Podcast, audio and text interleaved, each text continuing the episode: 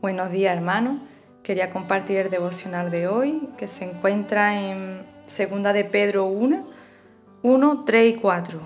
Todas las cosas que pertenecen a la vida y a la piedad nos han sido dadas por su divino poder, mediante el conocimiento de aquel que nos llamó por su gloria y excelencia. Por medio de estas cosas nos ha dado preciosas y grandísimas promesas, para que por ellas lleguéis a ser participantes de la naturaleza divina habiendo huido de la corrupción que hay en el mundo a causa de las pasiones. Una historia que una vez leí decía que había una mujer viuda y anciana que vivía en, Escocia.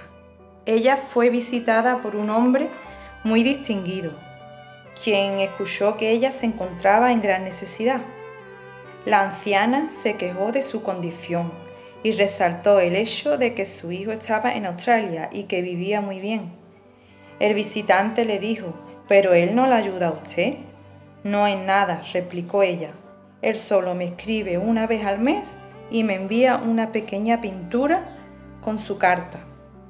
El hombre pensativo le pidió que le mostrara esas pinturas que ella había recibido y encontró que cada una de ellas eran pinturas muy valiosas y de gran calidad. Esta mujer nos sirve de ejemplo porque muchas veces nosotros hacemos lo mismo, ya que teniendo esas pinturas tan buenas no las empleaba para cubrir sus necesidades y para ella no tenían ningún valor. En la palabra encontramos muchísimas promesas aptas para todos aquellos que las quieran creer y hacerlas suyas.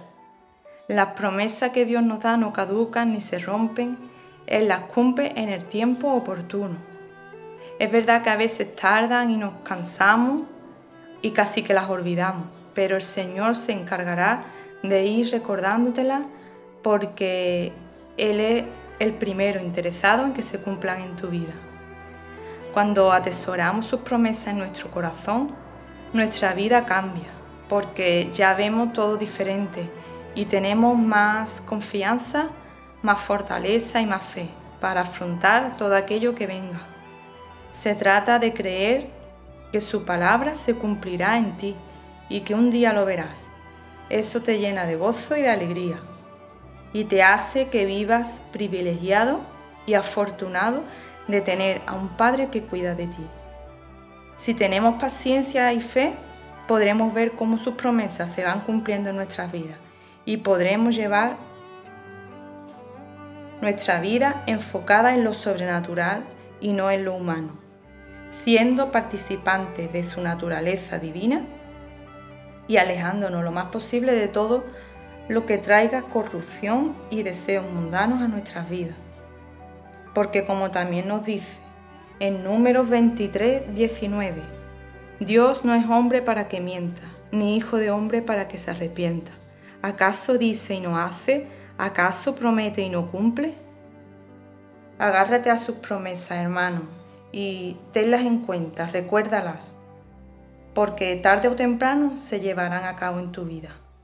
Que el Señor os bendiga mucho.